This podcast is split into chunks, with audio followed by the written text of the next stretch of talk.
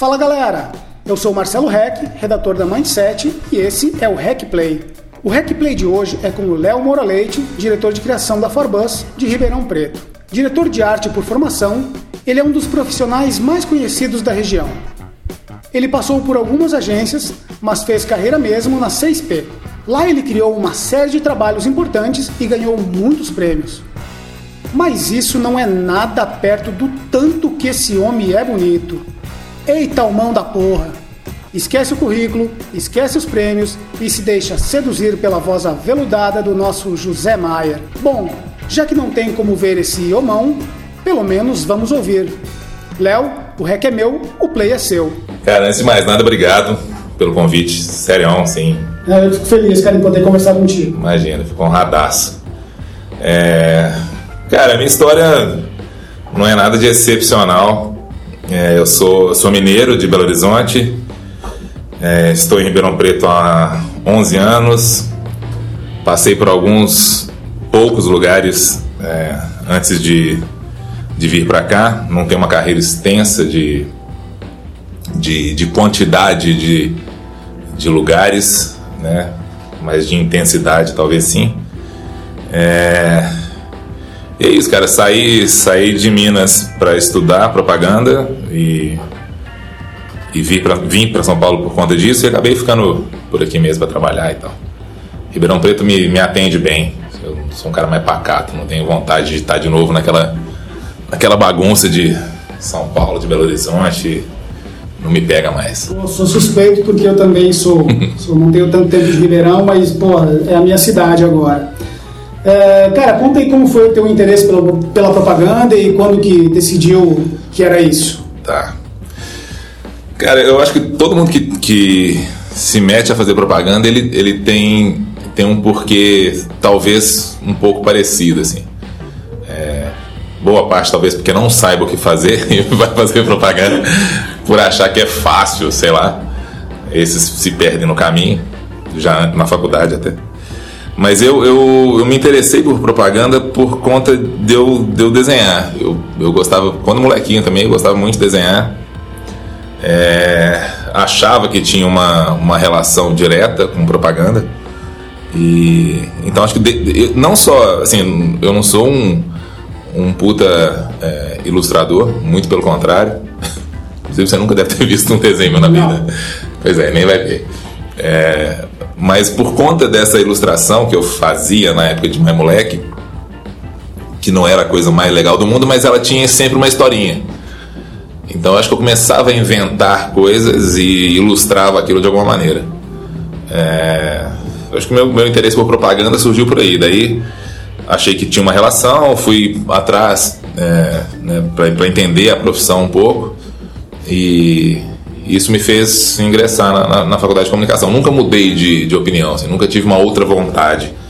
Ah, quero estudar, sei lá, arquitetura, quero estudar engenharia. Não, sempre, sempre foi propaganda, sempre. E aí vim cair nesse mercado. Fui me descobrir depois também, né? Você falou, né, tem, tem pouca rodagem em agência, então vamos direto para onde você, a tua carreira está associada, que é a 6P. É, conte um pouco da tua trajetória, como chegou e como foi esse esses, foram esses vários anos na, na agência. Legal. É, acho que ainda um pouco sobre a, a história, né, por onde eu passei, eu, eu, eu comecei a trabalhar em agência ainda na faculdade, uma agência experimental, onde é, né, a gente acabava fazendo um pouco de tudo, mas é legal para o aprendizado. Saindo de lá, eu, eu entrei em veículo, fui trabalhar em jornal, que para mim foi uma escola é, legal de agilidade, não, não exatamente de, de, qualidade, mas de agilidade sim, que era no jornal diário.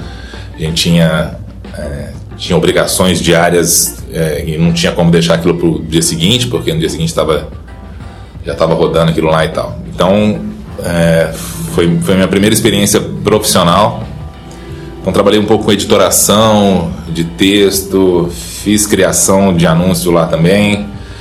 É, tive uma certa experiência com marketing no mesmo jornal, que depois de efetivado é, acharam que era um pouco desperdício ter um profissional formado fazendo arte, que não, não necessariamente seria não era uma agência né, lá dentro, mas ficava criando arte digamos, medíocre.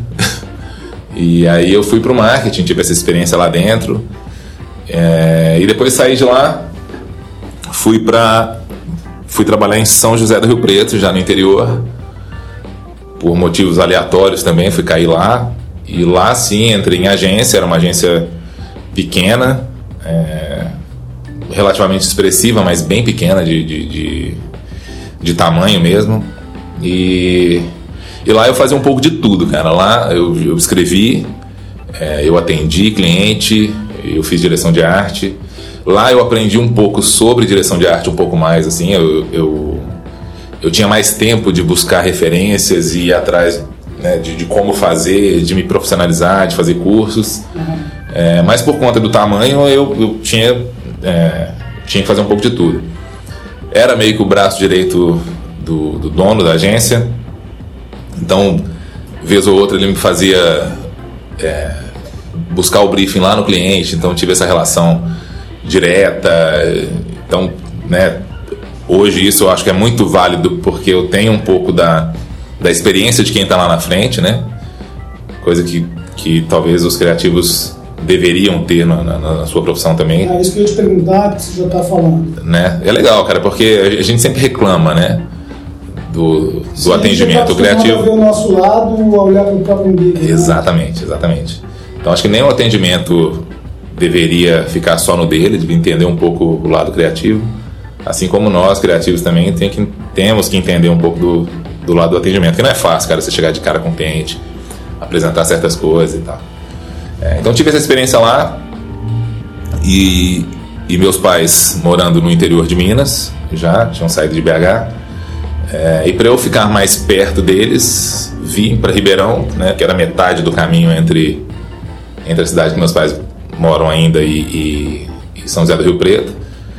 Então caí aqui por conta disso. Aí e vim para trabalhar na 6P, né? Eu já, já me mudei contratado.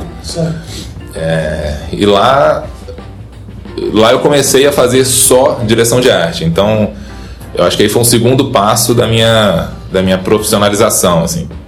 Aí, né, de novo, é, tinha um conhecimento legal de agência já, passado por algumas áreas, mesmo que, que é, uma passagem rasa, né, mas passei.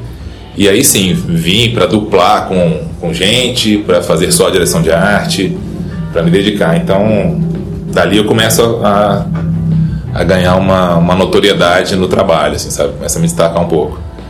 E, e comecei a trabalhar com muita gente legal, né? Comecei a, a trocar com muita gente boa. Coisa que eu não tinha muito em Rio Preto, assim, eu era mais sozinho. Uhum. É, eu até estava conversando com o Marquinhos no episódio anterior e ele falou de muita gente boa, assim, então, o, né, por histórias, não é, não é do meu tempo de Ribeirão, que a CSP passou por um momento que teve, muito, ao mesmo tempo, muita gente interessante. É, teve. Cara, como, como, como foi esse processo de trabalhar com gente legal, de ter vindo um momento legal da, da agência e talvez também da publicidade de Ribeirão? É. é você falou do momento que eu acho que é, que é interessante citar. É, o crescimento que teve na época que a gente entrou, e o, e o Marquinho entrou um pouco antes de mim, né? um cara que eu, que eu troquei demais, assim, aprendi demais com ele. A gente sim pegou um momento que era muito, muito rico de propaganda, assim. A gente, é, como é que eu posso dizer? A gente trocava muito com a galera que estava junto, a gente aprendia muito junto, a gente tinha muita gente interessada demais em fazer propaganda. Então, uma coisa que eu sinto um pouco falta hoje em dia, mas que na época acontecia demais, que era é, nego ficava até tarde na agência não porque tinha um job para entregar, mas porque estava apaixonado do que estava fazendo e queria ver aquilo pronto, queria ver aquilo melhor e ficava até mais tarde, sabe? Então não era nenhuma obrigação, mas, mas uma, uma condição de, de, de cada um de querer fazer um, um, um puta trabalho, entregar um puta trabalho então. então essa época foi muito legal, assim, passaram é, já, o tempo que a gente ficou lá, né? Eu fiquei 11 anos, o Marquinhos, se não me engano, ficou 12 então, passou muita gente por nós ali, gente que agregou, gente que, que ensinou, é, talvez pelo exemplo positivo, outros pelo exemplo negativo, assim, mas tudo a gente leva como aprendizado. Então, foi uma puta escola realmente, assim. E foi onde eu, eu fiz a minha, a minha carreira crescer, né? Foi onde todo mundo me conheceu e tal. E como, como foram esses 11 anos de passagem? Você fez muito trabalho, muito cliente e você passou, você começou como diretor de arte lá ou começou como, como estagiário? Não, eu comecei como diretor de arte. É, eu fui contratado, eu e um outro, é, um redator que é o Adalberto, ele, a gente foi contratado, a dupla foi contratada por conta da conta da Barão de Mauá, foi quando entrou. Então, assim que a, que a Barão entrou, a gente começou na 6P, 2008. É, o Dal acabou ficando pouco tempo, saiu e, e eu continuei. Então, entrei como diretor de arte, é, não sei nem uma classificação se era se era pleno, se era júnior, se era júnior não era, mas se era master, né, não sei. E, e dali eu fui ganhando meu espaço, assim, eu fui, fui crescendo lá dentro, né? Trocando com mais gente, mas desses 11 anos, é, talvez sete deles foram diretor de arte. Uma época a gente dividia a direção de criação, eu e Marquinhos. Marquinhos foi meu diretor de criação por, por, muito tempo. É, chegou uma época que a gente fez uma divisão da, da criação, então eram, eram dois núcleos então o, o Marquinhos era ainda o, é, o líder de área, né?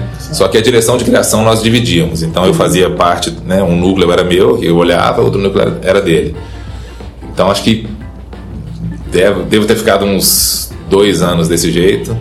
E aí com a saída do Marquinho, que ele foi para Mindset, eu assumi a direção de criação na 6P e a liderança do, do departamento. Né? É, pô, que aí vem um monte de, de outras coisas diferentes para você fazer. É, o teu tempo fica, fica estranho, né? Você, você já não consegue fazer a, a, a parte criativa somente, então é... Mas você continuou fazendo a, a, a, criação ou você ficou mais na parte do operacional? Não, não, eu continuei, eu continuei a criar. É, inclusive, na verdade, foi uma exigência, cara, que eu fiz quando me convidaram para a direção de criação, eu falei, pô, beleza, né? Mas eu quero continuar a, a criar. Que eu acho, Rec, assim, importante, a gente tem, é, tem que ter um certo cuidado para lidar com, com o trabalho dos outros, né? Acho que a, a publicidade tem sim uma, um, egocentrismo a ser trabalhado.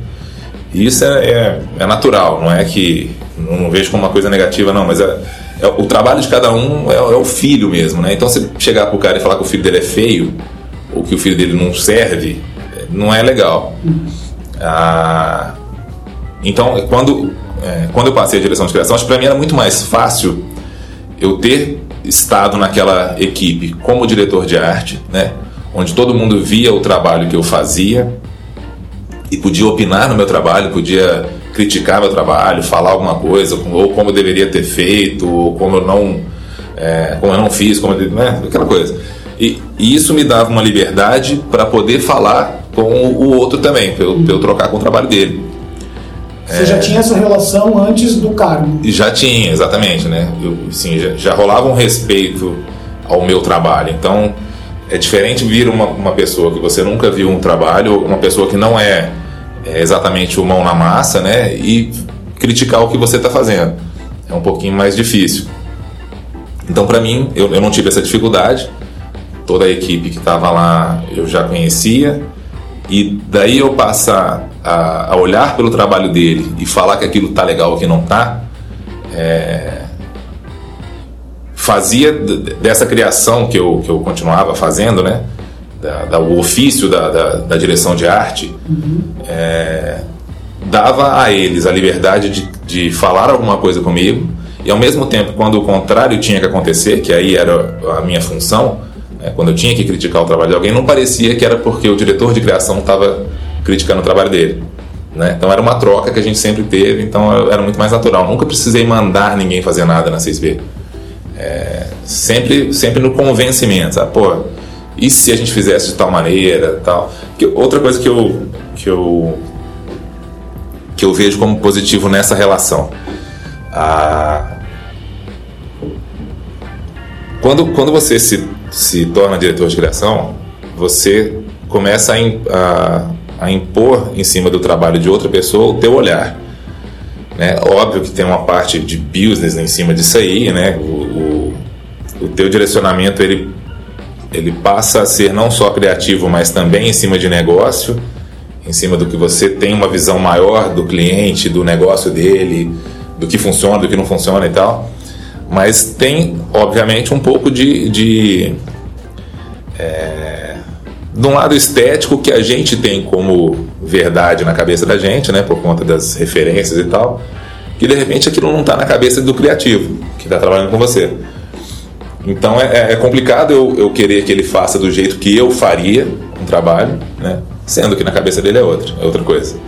Então eu sempre tive esse cuidado, assim, eu, é, eu trabalhei com diretores de, de criação que impunham muito o trabalho deles, então eu tinha pensado alguma coisa que eu acreditava demais, eu tinha estudado para fazer tal coisa e aquilo tinha um porquê, e alguém me mandava mudar aquilo porque porque não era, ele achava que não era daquele jeito. Eu falei, pô, mas me explica o porquê então, né? Então, para isso não acontecer na, na minha fase de diretor de criação, eu fazia muito esse exercício de trocar ideia, sabe? De se alguém me apresentasse alguma coisa que eu achava que não estava legal, eu primeiro, né, eu, eu, eu, tento entender que aquilo tinha uma boa intenção, primeiro, né? Então, porra, cara, legal, eu vi o que você fez, gostei, né? Assim, eu entendi o que você quis fazer, mas e se a gente fizesse de tal maneira? Eu acho que também a, a coisa do agente fazer, né? Estamos fazendo junto, né? É um trabalho da agência, não é um trabalho individual. Então, se a pessoa concordasse com aquela mudança que eu, que eu estava propondo, ela fazia. Né? Então não era por obrigação, não era porque eu mandei ela fazer. Aí a pessoa, pô, e se fizesse assim? O cara, ah, legal, acho que funciona, vamos, vamos ver como é que fica, vamos. E o cara troca. Então ele trocou porque ele aceitou. E isso dava a cada, a cada criativo, seja ele redator, diretor de arte, é, uma autonomia no trabalho dele. Então, pô, eu passei a ver muita gente discutindo com atendimento, brigando por peça que fez, sabe? e querendo que aquilo saísse, e falando, não, cara, mas eu fiz por causa disso e tal. Sim. E não porque eu tinha falado para ele fazer, né? Uhum. É, então sempre foi uma relação muito saudável, eu, eu acredito. Não sei se né, para todo mundo é a mesma coisa, estou falando por mim, Sim.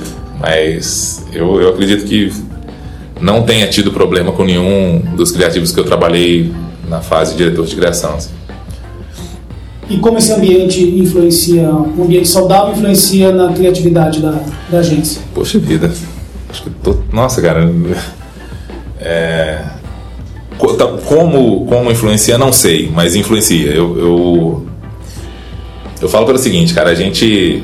É, a fase nossa, que eu estava comentando agora há pouco sobre criar é, com vontade, eu acho que quando você é, é obrigado a fazer alguma coisa, você já não cria com vontade, né?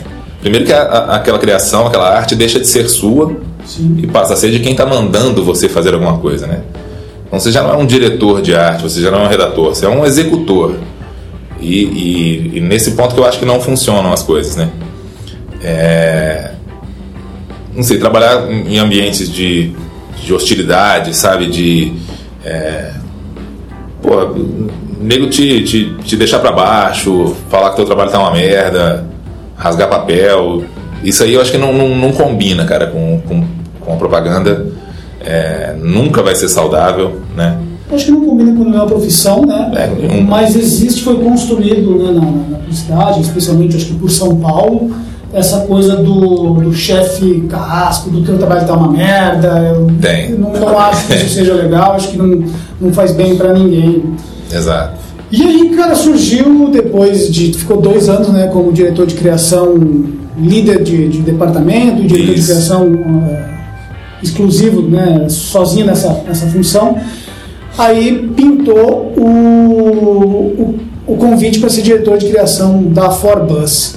Como é abandonar, abandonar né, a segurança de, um, de uma agência que está estabilizado, tem um cargo é, importante, você está no topo da agência, você é reconhecido pelo mercado e aí você vai para um, um desafio, um desafio completamente, não completamente diferente, mas tem um desafio que muda onde você tem é bem a, diferente, a, a instabilidade, a segurança pela instabilidade. É. Então, cara, eu, eu, eu falo assim, muita gente me pergunta se esses 11 anos que eu fiquei na agência eu estava acomodado. Eu, eu nunca me vi acomodado na, nesse período. Eu acho que eu cresci demais lá dentro, né? E eu sempre tive desafios lá dentro. Inclusive, você, é, passar a liderança para mim foi um desafio muito grande. É, você, você passa de, de, criativo, de lidar com o seu trabalho exclusivamente, né? Ser dono só daquilo, para lidar com uma equipe inteira, é, respondendo por um trabalho de muita gente e, obviamente, por consequência, é, respondendo pelo trabalho da agência como um todo. E mas a, a agência, ela, a, a CSP, ela tinha, tem, né, uma, uma estrutura societária e tal que ela não não não comporta algo diferente, assim. E, e isso para mim era muito claro, né? Hoje, fala assim, pô, por que, por que sócio na Forbus e não lá, né? A gente sabe, negócio é negócio, a estrutura deles é de um jeito e, e não me caberia, assim, de maneira nenhuma. Eu acho que isso nunca passou pela cabeça deles, nem eu na acho minha. Que é natural e é legítimo eles terem aquela sociedade, funcionar daquele jeito. Exatamente, exatamente. Então, é, a direção de criação na CSP para mim era o teto, né? era Sim. onde eu bati e dali para cima já não tinha muito o que fazer. É, a gente chega é, num, num momento da vida que que você começa a se questionar sobre muita coisa. É, tem muita gente que sai de propaganda, né? Mais ou menos nessa faixa, porque não sei, ou não se encontrou, ou acha que dali não vai para um outro lugar e tal. É, e eu, eu, digo que assim, a, a, minha saída de lá foi é, foi única e exclusivamente pelo desafio. Eu falo assim, pô, fui feliz pra caramba lá dentro, sem sem falar isso para querer agradar ninguém. Fui muito feliz mesmo e, e, e o, o, a proposta para ser sócio de uma outra agência foi o que deu o estalo de eu, de eu falar assim, porra, hoje eu consigo fazer uma coisa diferente, né? A, a Forbos tinha uma, uma lacuna ali que ela precisava ser preenchida é, e esse desafio me foi dado. Então hoje eu, eu, eu saio, né, eu saí de uma de uma equipe muito pronta, criativamente falando, para entrar numa equipe que ela vai ser moldada, né? Ela não é uma equipe ruim, muito pelo contrário, mas ela é uma equipe que, que eu tenho onde fazer um trabalho um pouco mais é, relevante, talvez, né? Então, e fora que a sociedade, assim, é, é, um, é uma coisa que você vai construir e aquilo vai ser, né, vai se tornando maior e você sabe que aquilo é teu também. Então tem essa diferença. Eu, eu falei que por várias vezes eu tive propostas para sair da CSP, para ser diretor de arte no começo, em outros lugares, para ser diretor de criação em outros lugares também mais no é, mais recente, né? E essas propostas eu nunca aceitei por achar que não era o momento, ou por achar que eu estava trocando seis por meia dúzia é, para ter um incremento de salário pequeno, sabe? Então, assim, pô, eu, eu, vou trocar a felicidade que eu tenho hoje aqui dentro, né? um reconhecimento em cima de um trabalho que eu, que eu fiz lá dentro por muitos anos, para ganhar mais. Então, eu preferia não trocar. É, então, recusei por várias vezes várias propostas por, e, e, em várias delas eu, o, o meu discurso era o seguinte: falei assim, cara, obrigado, agradeço o interesse no meu trabalho, mas hoje não é dinheiro que me tira da, da CSP. É, e foi a mesma coisa que eu falei quando eu saí, né? Também não era dinheiro que estava me tirando da CSP. Uhum. Eu falo, cara, se eu quisesse ganhar dinheiro, tinha mudado para São Paulo, estava trabalhando lá. E, Sim, né? grana, grana é lá, é muito diferente do mercado. Exatamente. Então, é, morar em Ribeirão, viver o mercado daqui, para mim é um negócio que é, que é diferente de ganhar dinheiro. Você está aqui porque você consegue emplacar um trabalho relativamente bom, viver bem, né? E, e conciliar essas duas coisas.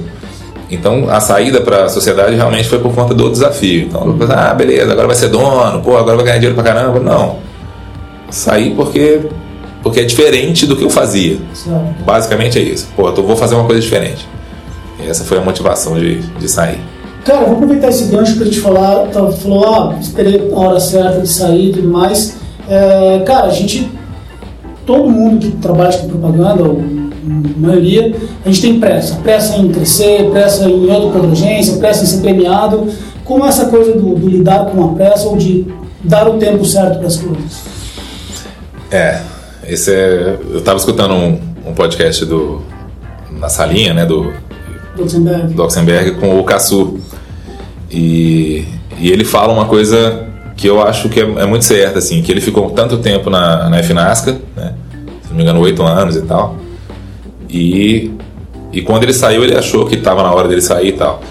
É, e que as pessoas têm um, um tempo curto dentro das empresas que elas julgam necessário só aquele tempo, né, o suficiente, aliás, desculpa, suficiente um, aquele tempo para ela é, mostrar o trabalho dela ou emplacar alguma coisa e tal. É, então, assim, eu acho que para nós é, é, muito fácil trocar de trabalho né, no, no nosso meio e tentar fazer em outro lugar. Tem gente que enche o saco de fazer o mesmo cliente. Pô, vou sair porque pô, cansei de criar para esse, para esse, para esse e outro. É, e troca. Eu acho que você atingir uma maturidade dentro da empresa, principalmente se tratando de agência, porque você está lidando com outras empresas, demora um tempo, né? Então tá. É, de repente no primeiro, segundo ano você não está emplacando alguns trabalhos, mas o teu conhecimento em cima daquele cliente, né? Ele vai te fazer fazer um trabalho melhor. Então, é, se for resumir, eu sou um cara que estou na terceira agência, né? passei por duas agências antes de vir para cá, e, e, um veículo. É, não, não julgo que eu perdi tempo é, ficando tanto tempo na CSP, e, mas sim que eu criei um, oportunidades diferentes dentro de, de, de, um mesmo lugar, dentro de um mesmo cliente, né? E aí, pô, se for dar exemplo, cara, vai embora, assim, tem várias coisas que que eu, que eu consigo visualizar nesse tempo de carreira lá dentro que foram é, renovações dentro de um mesmo cliente, por exemplo. Né? Então, é, eu acho que é importante você ter um tempo de, de, de maturação em um certo lugar, em um certo cliente, para depois você achar que, que não deu certo. Né? Eu penso assim, um pouco. Tá, a gente está falando de pré, de dar tempo para as coisas, de, de, de né, liderar a equipe, você está formando uma equipe agora. É, como é agora você tendo, né, você tinha já um cargo de, de, direção de criação, de líder de equipe, mas agora você tem também o, o, o cargo de sócio, isso te dá algumas, algumas vantagens, né? Como é, é estimular a equipe para que seja aquela, aquele espírito que a gente acabou de conversar, de, de CSP, de querer a equipe fazer, como tirar o melhor delas Uh, como dá para fazer isso? Como é que você está fazendo isso aqui na, na Forbus? Pô, legal, legal a pergunta porque é, hoje é totalmente diferente daquilo que eu falei que lá na CSP para mim foi confortável, que é já estar dentro de uma equipe, né?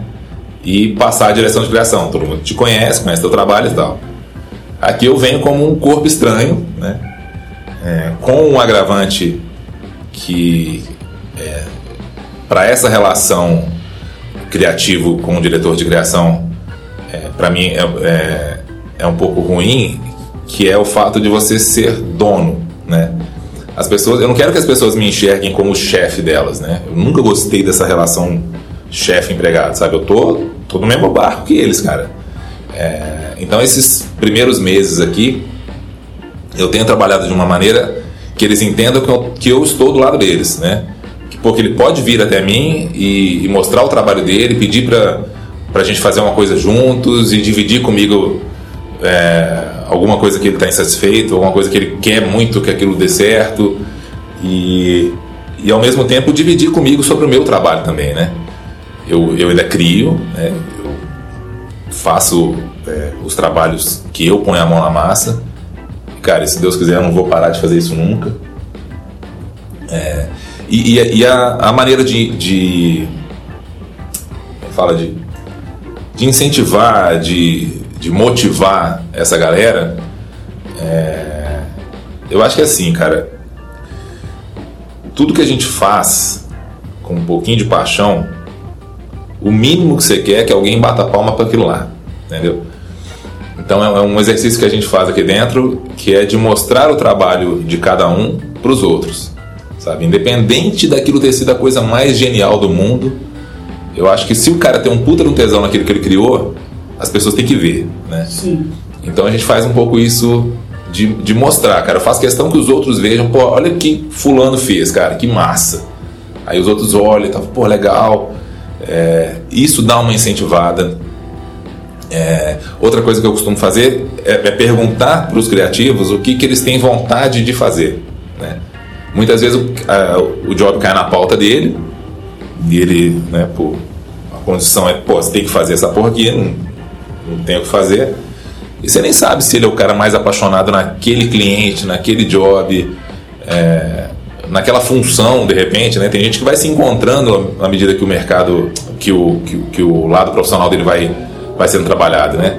E, e o mercado vai mostrando para ele algumas outras possibilidades. Ah, com esse cara que entrou para ser diretor de arte se descobriu redator e vice-versa. Então, eu faço um exercício que é de, de chamar essas pessoas e entender o que, eles têm vontade de fazer. É, já aqui dentro, já identifiquei coisas do tipo. Então, tem aquele cara que fala assim: pô, cara, eu tô fazendo só isso. Eu gostaria de fazer tal coisa. Porra, mete na pauta dele uma hora é, é, isso que ele tá com vontade de fazer, deixa ele fazer, sabe? E, cara, é, dificilmente você vai, vai se deparar com um trabalho ruim quando ele te pede o trabalho. Dificilmente. Então, que o nosso caso aqui, há pouco tempo que rolou, é, foi, foi muito positivo nesse sentido. Alguém, né, precisamos citar, mas o cara falou: pô, cara, queria fazer um negócio assim, até hoje eu não tive a oportunidade de fazer. Hum. Pô, botamos na pauta, brilhou, sabe, o cliente encantou. É, isso deu uma motivada legal. Então, uma das, das coisas que a gente faz é isso, assim. Eu acho que fora isso, assim, ambiente de trabalho, cara, é, você passa mais tempo aqui do que você passa na, na tua casa, né, com tua família e tal. Então, se ele não for saudável, é, e aí é, um, é aquela parte do RH que a gente começa a fazer quando chega numa, num cargo de liderança, né, que é entender dores de cada um, entender necessidades de cada um, entender por que, que o cara, é, sei lá, está faltando com criatividade em algum trabalho. Isso, isso é importante. É importante identificar, é importante conversar sobre também. É, de novo, a coisa da proximidade, né? A gente ser, ser parceiro de quem trabalha com você, de quem trabalha para você. Eu odeio essa, essa relação, mas é verdade. O cara que trabalha para você, ele tem que sentir que ele pode chegar para você e te contar um problema, sabe? Sim. Que ele pode te pedir um dia um conselho, que ele sabe que ele que ele vai escutar um, alguma coisa de uma relação diferente da relação profissional, né? Isso vai criando um ambiente saudável também de, de conviver. Ninguém trabalha sozinho em propaganda, você sempre. Né, vamos partir do, do, do, início, você sempre vai estar pelo menos em dois, que é uma dupla de criação, redator e diretor de arte. É, então você você ter uma certa liberdade com quem está do seu lado, você saber que você pode falar uma besteira sem que aquilo seja julgado por alguém, que isso no processo criativo a gente sabe que é importante, às vezes as pessoas não, não se soltam, não contam coisas, não jogam na mesa é, determinada ideia por ele achar que ele vai ser julgado por uma besteira que ele falar. Então, né, isso tudo desemboca nessa coisa do, do ambiente é, tranquilo de trabalhar. Pô, fala o que você está na cabeça, cara. Né? De repente, se essa ideia não é a melhor, ela vai ser moldada, alguém vai completar isso, né?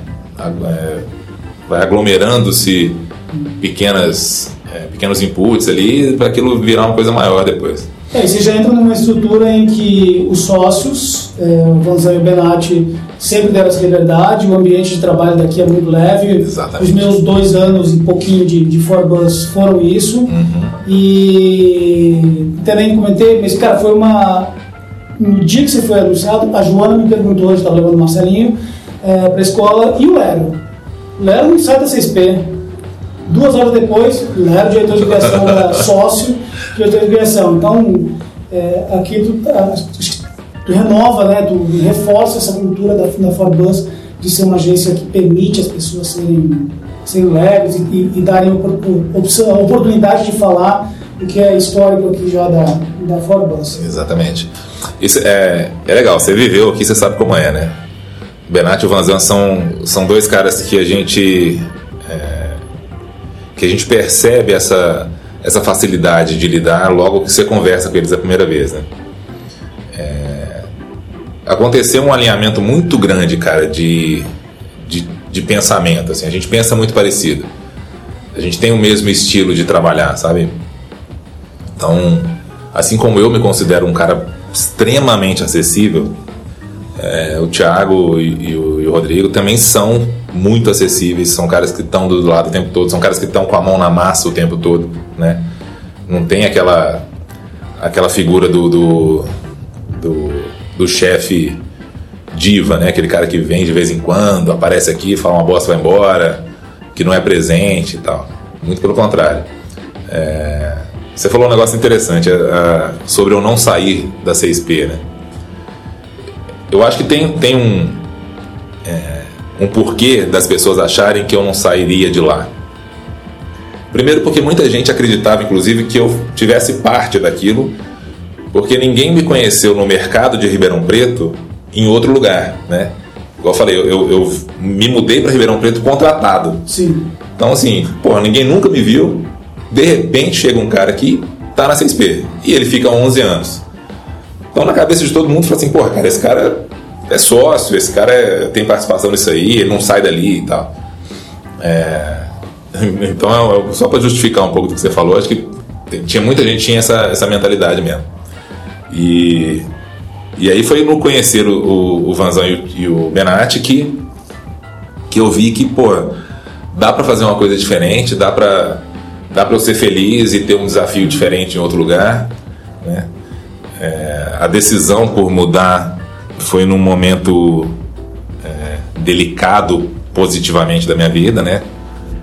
A esposa grávida e, e, qualquer pessoa talvez pensaria assim, pô, peraí, bicho, mas você acha que é a hora de mudar é essa, né? Você, a gente vai ter um filho, uhum. pô, e você vai sair da tua estabilidade financeira, é, de um trabalho que você sabe que, que né, de certa forma ele é garantido que é você de faz. Tudo, que apesar de tudo, você não tem que se preocupar com o CNPJ, com a nota, com a emissão, você vai pagar com o imposto lá. Exato, coisa que agora exato. do outro lado do balcão você tem isso. Né? Exato. Por mais que exista toda já a estrutura de financeiro e tudo mais, mas você tem agora essa. essa tem, essa a preocupação, a preocupação inerente, né?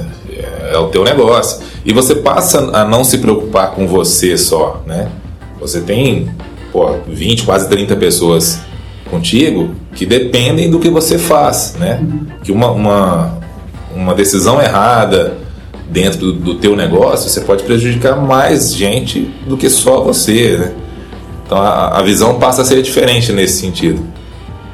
Quando você tem é, a dimensão do todo, né?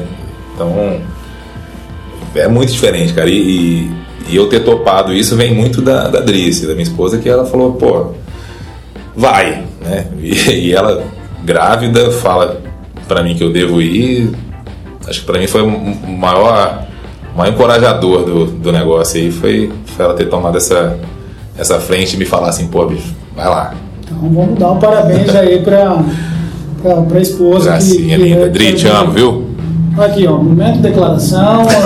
o podcast virou um momento de declaração de amor, né? Então, virou, virou isso. Vamos entrar agora na, na parte 2, que é a parte do um dos propósitos da, do projeto, que é falar sobre, sobre nosso mercado, o que a gente está fazendo, o que a gente está fazendo, o que a gente pode fazer, que os, e a gente está se inspirando também no que os, um monte de gente está fazendo trabalho legal é, fora de São Paulo. Né?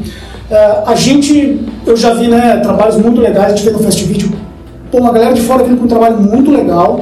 E a gente já conversou sobre isso, especialmente com um cliente aqui de Ribeirão, um cliente na verdade nacional, com várias, várias unidades no, independentes, né, o marketing pelo menos independente em cada lugar, em que Ribeirão Preto não, não faz grandes trabalhos ou trabalhos que, de grande destaque, mas que a gente vê a Uberlândia fazendo, Goiânia. a gente vê Goiânia fazendo. Cara, por que, que eles conseguem, por que, que a gente não consegue? Então, é, a gente está falando de um cliente, né? Isso, a gente está tá pegando um, um exemplo, um exemplo é. né? Existem outros, mas é que aqui a gente tem um, sem citar nomes, sem citar marcas, uh -huh. mas, mas não que o trabalho daqui seja ruim, mas é que o, o de lá se destaca. É. A gente tem que dar o crédito que o de lá está muito legal o trabalho deles. Exato. Cara, se, se todos os clientes daqui não tivessem um destaque e todos os de lá tivessem, eu ia me preocupar. Mas quando a gente fala de um cliente em específico, eu acho que aí tem coisas lá dentro, né, dentro dessa, dessa, dessa estrutura que deve fazer com que essa liberdade criativa aconteça em outros lugares e aqui não. Porque acho que capacidade temos, cara. Não, não tem assim, dúvida, né? Assim como outras, é, outras agências têm também. Mas que é um negocinho que dava um incomodado quando você via, dava. Dá, dá, porque, porque é legal o trabalho deles, cara. E não é um trabalho, não é de hoje. Pô, é, é um trabalho consistente, que vem fazendo, e a gente vê também, e não é um cliente de fora de Ribeirão. Pô, são algumas agências específicas estão fazendo vários trabalhos é. legais que infelizmente a gente não está vendo aqui em Ribeirão esse, esse destaque. É, Agora que você está do outro lado do balcão, você já está há um tempo como diretor de criação e agora como, como empresário. Como é que você vê isso? O que, onde é que, que não está acontecendo e por que é que está acontecendo? E obviamente que o mercado, né, vamos falar de Goiânia e Uberlândia que a gente está citando, também eles têm os problemas deles, não tenho dúvida, a gente não tem dúvida, e a gente, em algumas conversas que eu tive com o pessoal de Uberlândia especificamente, eles falaram que tem um monte de problema também, mas, mas eles estão conseguindo se sobressair. Por que, que a gente por que, que a gente não está conseguindo é. se destacar? Obviamente que a grama do vizinho sempre é mais verde, sempre. o trabalho dos outros parece sempre ser melhor e a gente acaba esquecendo, mas, mas é, um, é importante a gente trazer essas duas questões. Então, é, tem uma que eu vou, parece que eu vou ficar defendendo o nosso mercado aqui, mas não é bem isso. Eu sei que vez ou outra ele, ele deixa a desejar sim, mas é, levando em consideração que você topa com o trabalho desse pessoal de fora em premiações, então, né, é porque você vai ver coisa boa só mesmo, né, cara? Sim. Então, talvez tenha um pouco disso aí, sim. Mas é, uma coisa é inegável, cara. A gente topa com agências é, muito legais do interior. É, são agências que que nos incomodam positivamente, né? A gente vai em premiação, você sempre descobre uma agência ou outra que você nunca viu na tua vida, cara, que, porra, de repente emplacou um puto trabalho legal e você fala assim, caralho, velho, é, queria ter pensado isso, né? E, e, e, isso é positivo também, inclusive eu... Eu acho muito bom que a gente tenha alguém fazendo um trabalho melhor do que a gente. Sim, sim, né? Instiga, né? Fala assim, porra, deixa eu fazer também. E é um negócio que eu falo pra galera sempre, é, buscar ir, ir às premiações, é, mesmo que você não tenha uma peça inscrita, sabe? Vai lá ver, cara, vai, vai ver o que os outros estão fazendo, porque na pior das hipóteses você vai sair da premiação com um incômodo de que assim, porra, podia eu ter feito aquela caralho daquele negócio. Então, de qualquer maneira, se ir num, num festival, você vai sair com alguma coisa muito positiva. E, cara, quais são as agências fora dos grandes centros que estão chamando a tua atenção? De quando eu estou no mercado de Ribeirão até agora, é, acho que eu posso citar algumas agências que, que elas se destacaram, assim, sei lá, talvez aquelas que me incomodaram positivamente um pouco mais. É, deram uma sumida há pouco tempo, mas a agência SIC de Uberlândia, pô, uma agência que emplacava uns trabalhos fenomenais, cara. Eles tinham uma, uma criatividade é, abusada nos trabalhos deles. É, tinham filmes muito bons, de produção muito boa, sabe? Ideias. Roteiro bom. Roteiro bom, e, é, ideia legal mesmo, criativa. Eles, por muito tempo, é, tinham uma presença muito, é, muito forte nas premiações aqui.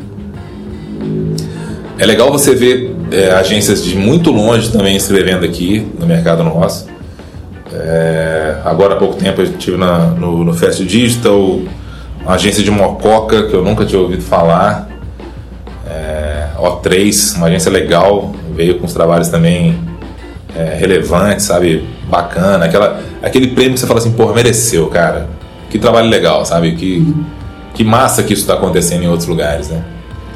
É, em São José do Rio Preto tem uma agência que eu, que eu admiro demais o trabalho, é, que é a Maia.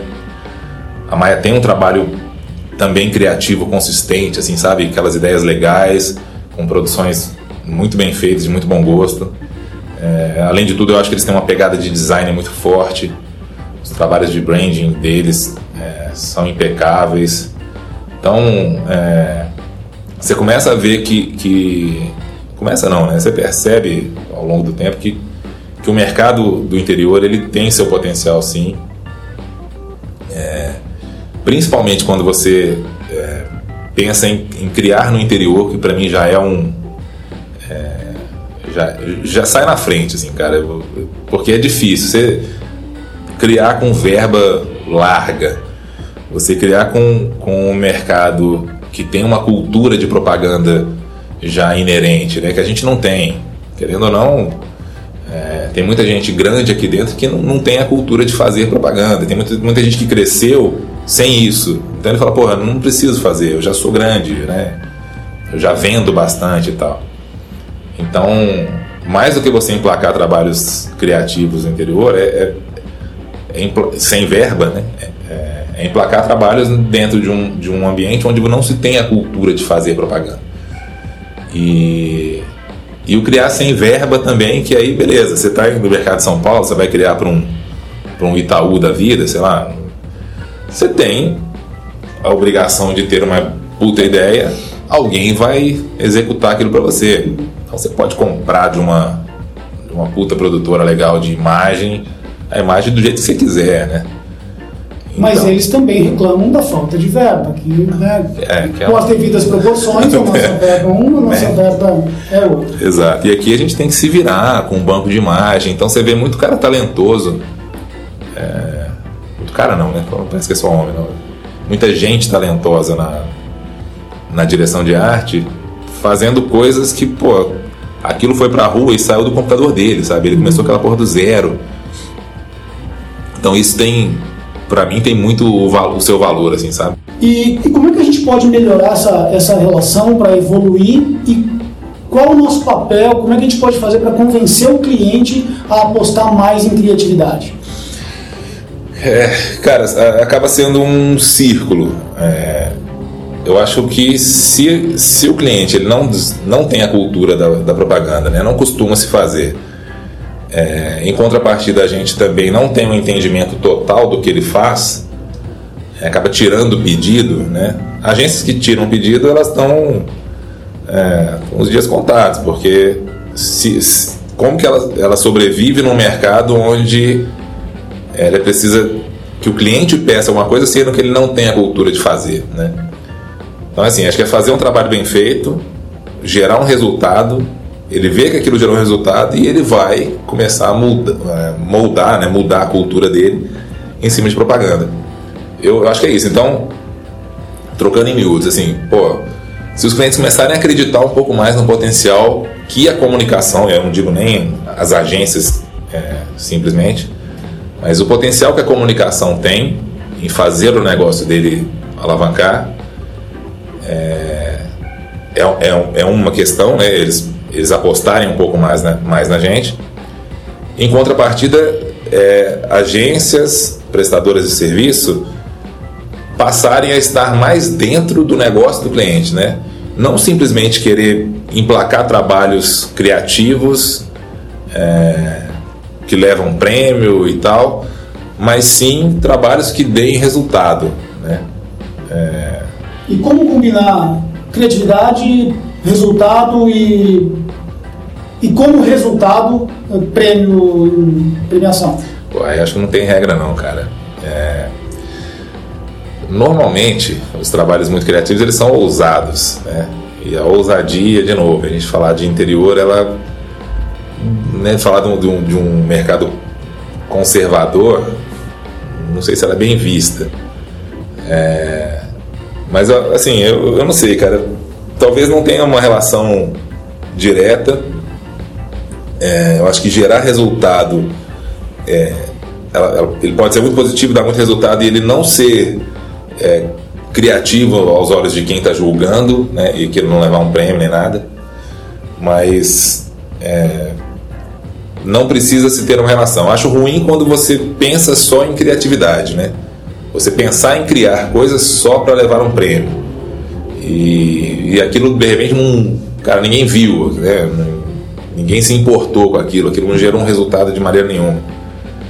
Então é, é, um, é um movimento nocivo demais, eu acho, para o mercado como um todo. É, mas acho que é isso, cara. É, você podia começar a premiar as coisas que dão resultado, né? Sim. Pode ser tosco, cara, mas deu resultado, dá o prêmio. Pronto, acho que a gente liga as duas coisas. A gente falou de agência do interior, mas a gente obviamente tem que continuar com, com o olho em São Paulo, né? O que, que dá para tirar de, de bom e mais do que bom, de via, bom e viável das agências de, de São Paulo para o nosso dia a dia? Eu, sinceramente, eu nunca vivi. Você já passou um tempo em São Paulo, você, você conhece o mercado, eu não conheço. Mas é, o que a gente tem para tirar de São Paulo talvez sejam coisas que, que lá apareçam, obviamente, primeiro. Eu faço um exercício sempre de, de ficar de olho no que, no que é feito lá para eu descobrir coisas que eu não sabia nem que eram possíveis, talvez, né? E mas fora isso, cara, assim, linguagem é diferente, é, nem sempre o que, que funciona lá funciona para cá. É, quando a gente fala de grandes centros, assim, é, obviamente que as coisas acontecem lá primeiro e e nós estamos falando de uma amostragem muito grande de pessoas, e se aquilo funciona de alguma maneira lá, pode funcionar para cá também.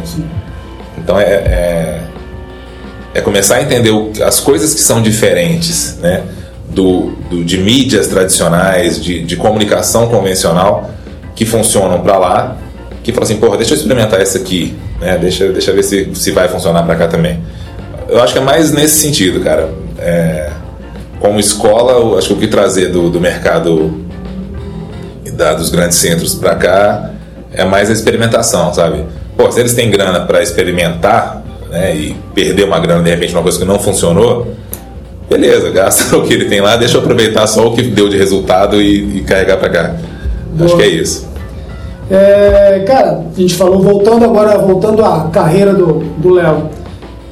Cara, quais trabalhos que tu relevantes da tua carreira que te marcaram? Eu sei que tu tem um carinho especial por um dos últimos trabalhos teus na, na, na CSP, que é o da Barão de Mauá. Sim. É, cara, cita alguns, sei lá, três trabalhos teus aí que você marcaram, seja de qualquer momento, por qual motivo, qualquer motivo. Legal, legal. Cara, você citou o da Barão, eu acho que a gente pode começar falando dele. É... Eu, eu, como fui contratado quando a conta da Barão de Mauá entrou na CSP, é, eu fui responsável, é, eu e né, obviamente mais gente, é, inclusive na época quem criou comigo o primeiro vestibular é, da Barão de Mauá dentro da CSP foi a Marcela Calura, redatora que eu tenho uma saudade imensa. É, nós fomos responsáveis por mudar um padrão que já existia na na Barão, de comunicação. Pô, aquilo foi muito bem visto.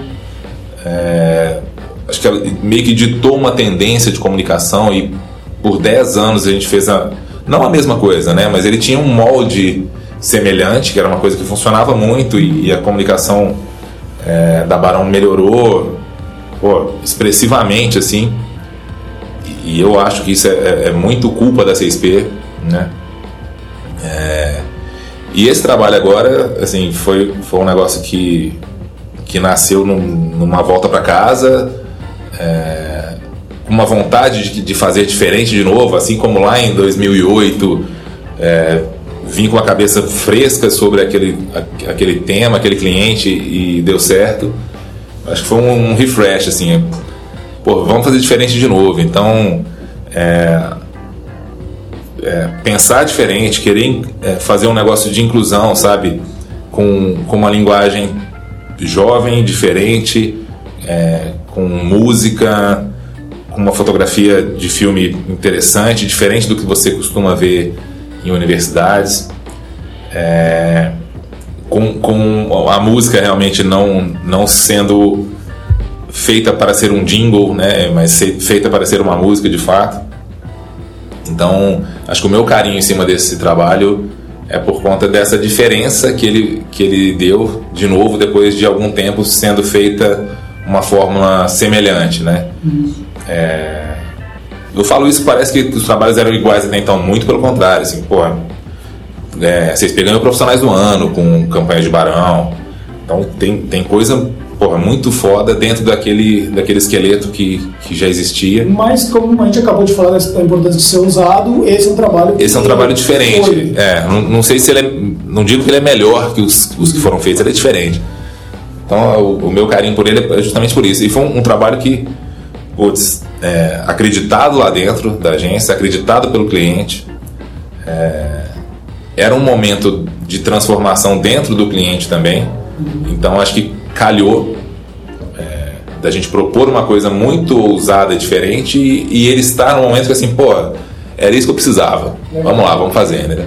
Então esse trabalho é, me, me, dá um certo orgulho mesmo de ter feito é, outros trabalhos. E aí a gente vai citar muita coisa da 6P, obviamente, que a minha, minha carreira vem de lá.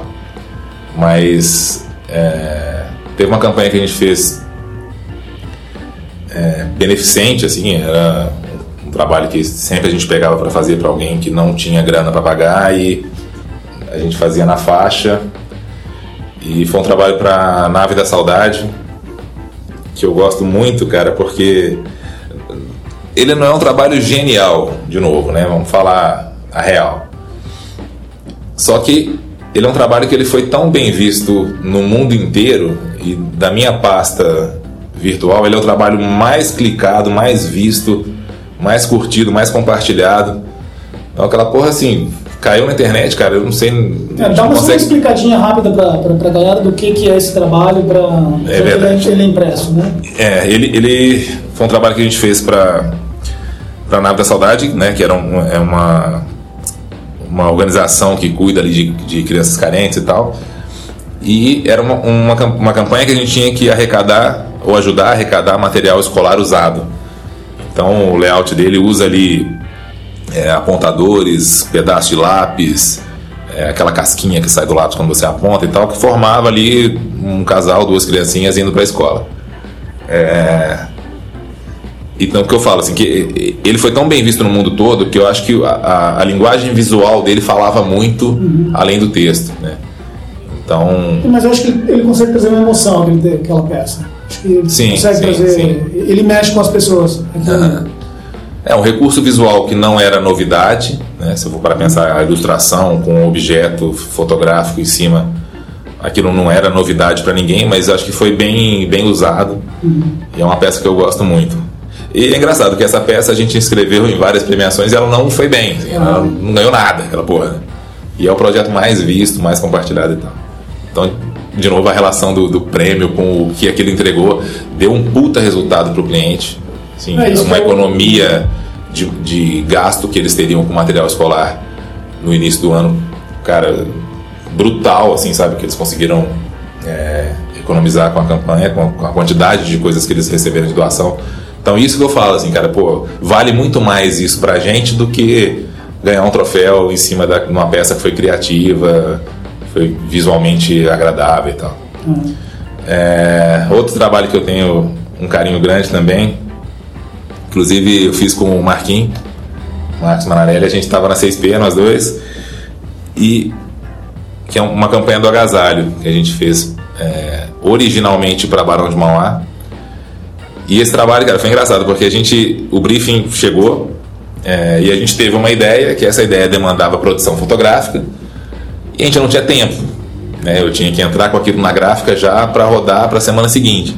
Então, porra, cara, esquece a ideia, não dá, vai ter que produzir, não dá tempo e tal. Então me virei com um shutter e montei uma, uma outra ideia, que era legal também, que é, inclusive foi premiada, de novo, vem as coisas do prêmio aí, né? Que era um cabide de, de papelão que falava para as pessoas ajudarem no inverno ajudarem as pessoas a trocar o guarda-roupa delas. É, mas aí a ideia que a gente tinha tido primeira, primeiramente né, no briefing, a gente deixou ela latente e no ano seguinte, com mais tempo, a gente falou, porra, vamos já desde agora tentar implantar isso e tal. Então, como não tinha é, um pedido de trabalho para isso, né?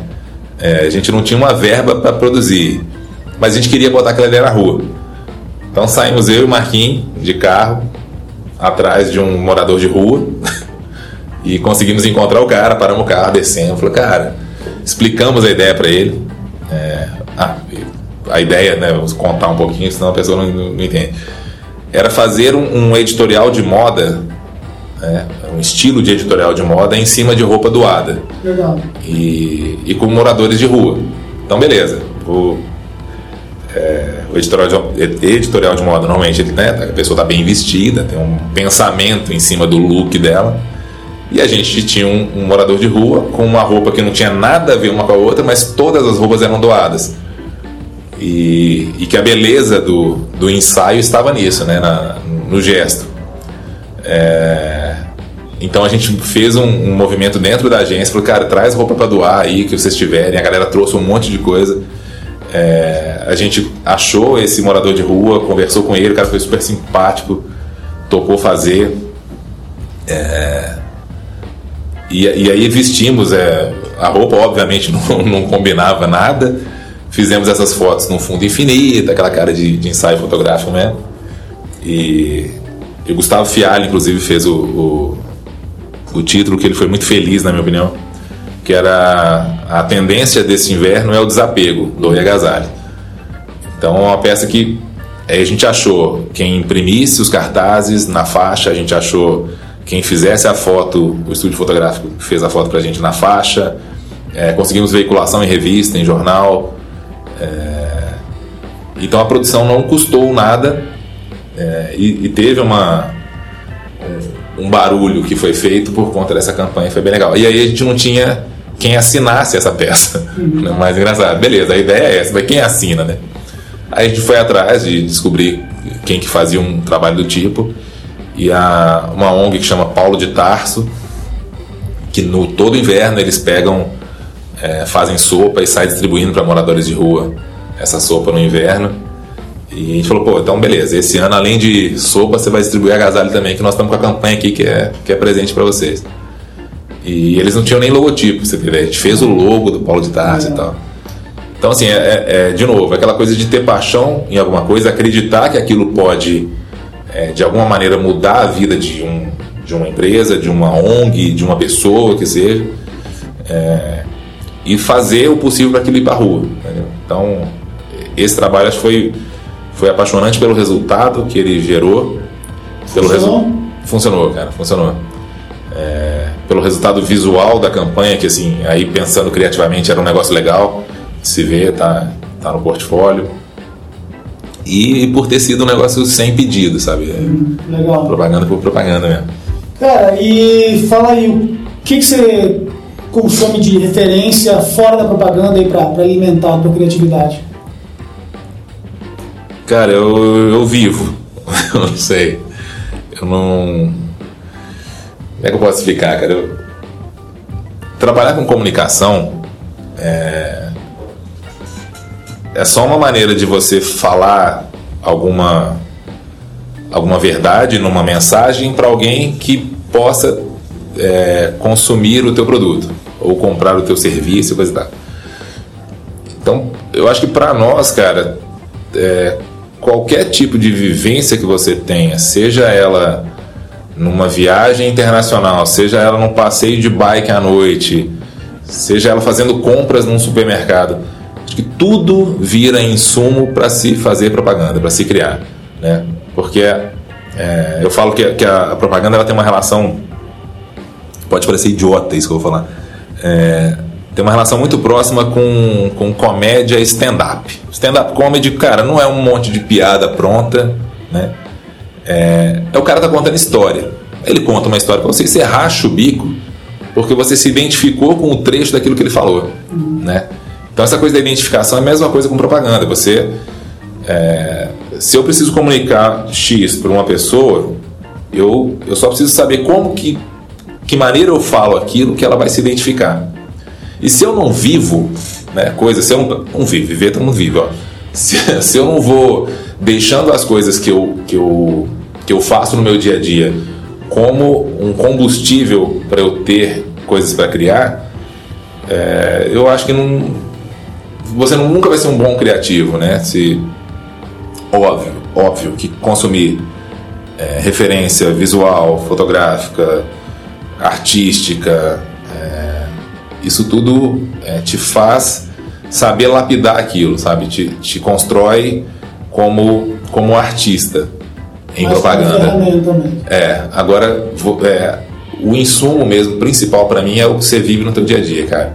Parece meio meio utópico, né? Eu tô falando, mas é, para mim é isso, cara. Assim, é, todo mundo, acho que você já deve ter, deve, deve, não, obviamente já aconteceu contigo, de você ter uma ideia baseada em alguma coisa que aconteceu já. contigo, seja ela positiva, negativa, né? Então a gente não pode se dar o luxo de consumir uma coisa só, né? De gostar de um tipo de música só, de, de assistir um programa de TV só, de não entrar numa rede social porque você, ah, pô, eu não uso essa merda. Cara, você precisa saber como aquilo funciona, né? Sim. E uma coisa ou outra que acontecer dentro daquilo vai te gerar um, um né, uma, uma faísca para uma coisa que você vai criar lá para frente. Então acho que é isso. O que, o que eu faço é não me desligar da propaganda quando eu saio da agência. É, se eu saio, eu estou vendo coisas é, se, se acontece uma coisa engraçada contigo no, no, teu dia a dia, você fala assim, pô, isso aqui daria um, um comercial legal, né? Tô, tô, ligando direto um ponto ao outro, mas assim, obviamente a construção é, é um pouco mais complexa. Mas acho que essas coisas dão insumo pra gente, assim. E nesses anos todos de carreira, cara, como, quais foram os aprendizados? Ah, muitos, cara. Muitos, muitos, muitos mesmo. É Talvez um, um deles talvez seja é, o você ficar um tempo até descobrir que você precisa sair, né? É, saber recusar algumas propostas, é, ter aceitado outras, saber a hora de mudar. Puta, isso é uma coisa que você só vai descobrir lá pra frente, cara. Você, iniciante no mercado, você realmente você, você, você vai errar algumas coisas nesse sentido, né? Você vai, vai tropeçar em algumas coisas. Então acho que, que ter calma para tomar, tomar algumas decisões é uma das coisas que, o, que a bagagem profissional me, me trouxe. Assim. Por falar em errar, é exatamente a nossa última pergunta. É, olhando para trás, o que, que você não teria fez e não teria feito e que isso possa ajudar alguém que está começando ou que não está começando? O que, que... Ai, cara, pô. É, tem uma é, que, que já aconteceu comigo, na inocência, mas aconteceu, que acho que tem muita gente que faz é, de má fé, mas tem muita gente que faz na inocência que é fazer leilão de salário, cara. Isso, para quem tá começando, é um negócio tão comum, cara, e você faz sem ver. Eu fiz uma vez, sem querer, sem pensar em fazer, mas eu estava fazendo isso. Eu tive uma proposta fora, é, que foi pô, encantadora, o dobro, quase uma vez e meia meu salário. E eu falei, cara, que eu ia. Falei, Porra, eu vou. Demorou, cara. Não demorou quando você começa. Falei, não, dá só o tempo aqui deu. eu cumpri meu aviso e estou indo embora. E ele contou comigo. E depois eu tive uma proposta para ficar e resolvi ficar. Então eu deixei na mão uma pessoa que contou comigo, né? falei que eu ia e depois voltei atrás. É, de fato, assim, eu não, não estava fazendo um leilão de salário, eu, eu realmente achava que, que aquilo fosse ser melhor para mim e aceitei. Mas quando eu parei e pensei, eu vi que tanta coisa que ia ter que mudar na minha vida, mudança de cidade de novo e resolvi voltar atrás e fiquei. Então fiquei por um salário menor do que eu ia ganhar lá, mas eu vi que não compensava. É, então assim, para quem está tá começando ou para quem não está começando e quiser absorver essa é, essa dica também, eu acho que é, é válida. Cara, só só aceite as propostas que você tem certeza que você vai, sabe? Aceite se você for de fato. Se você não vai, cara, se você vai tá recebendo uma proposta para jogar na tua empresa para ter um aumento lá, não faça, cara. Nem escuta, sabe? É, que é uma coisa que eu, que eu falo que, que foi na dor, mas eu aprendi bastante, porque depois dessa vez, as propostas que eu tive, que eu falei assim, cara, vou ganhar mais, mas não vou sair. Entendeu? Então, não quero nem ouvir. Então, só agradecia, falei, pô, cara, obrigado por, pelo interesse no meu trabalho, mas eu não vou. Eu, não precisa nem falar o valor, porque não é dinheiro que, que vai me fazer mudar hoje. Beleza, e pronto, sabe? Acho que é muito mais honesto para as duas partes. É honesto para quem. É, honesto com quem está te chamando, honesto para quem, quem você está trabalhando. Então, e hoje, né, na, como empresário, eu, eu, eu, vejo muito isso, assim, cara. Sei que eu vou passar por, vai. por altos e baixos nisso aí, vai acontecer comigo também, mas é, é, muito honesto da parte do profissional ser claro e falar assim: não, cara, eu tô indo porque eu tive uma proposta que vai ser melhor para mim. Beleza. Ou, se não for isso, que fique e fale. Fala assim: ó, o cara te ofereceu X, né? Você fala assim: beleza, eu vou, não vou te responder agora, vou ver o que, que eu faço. Vai até a tua empresa, seja franco, fala assim: cara, eu tive uma proposta de tanto, vocês conseguem melhorar? Porque eu quero ficar aqui. Se for para melhorar, eu prefiro ficar aqui. Não. Se não der, eu vou pensar em sair, entendeu? Então, antes de falar sim para alguém, primeiro ouça onde você está e depois só agradeça e, e vai, se for o caso, ou fique. Então, acho que é, talvez é que assim, eu, eu, essa, essa passagem me envergonha até hoje. Eu não, eu não gosto do que eu ouvi da, do cara de lá, sabe?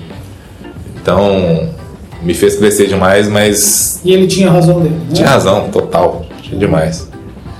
Léo, Léo agora, né? é, é, é, Léo Ace. É, obrigado demais, cara, pelo papo. Pô, cara, eu que agradeço. legal. Pô, o papo foi lindo, né? Pegando o trocadilho aqui do nosso Zé Maia. Obrigadão, cara, demais e valeu, valeu demais. Espero que vocês tenham gostado do, do Hack Play. Massa, eu que te agradeço, cara. Demais mesmo. É, Queria ter, ter ouvido bastante gente na minha, na minha história profissional. É, e é legal da iniciativa de fazer e tal, acho bem bacana, cara. E mostrar pra galera que o mercado daqui é diferente, né? Vamos entender isso aqui.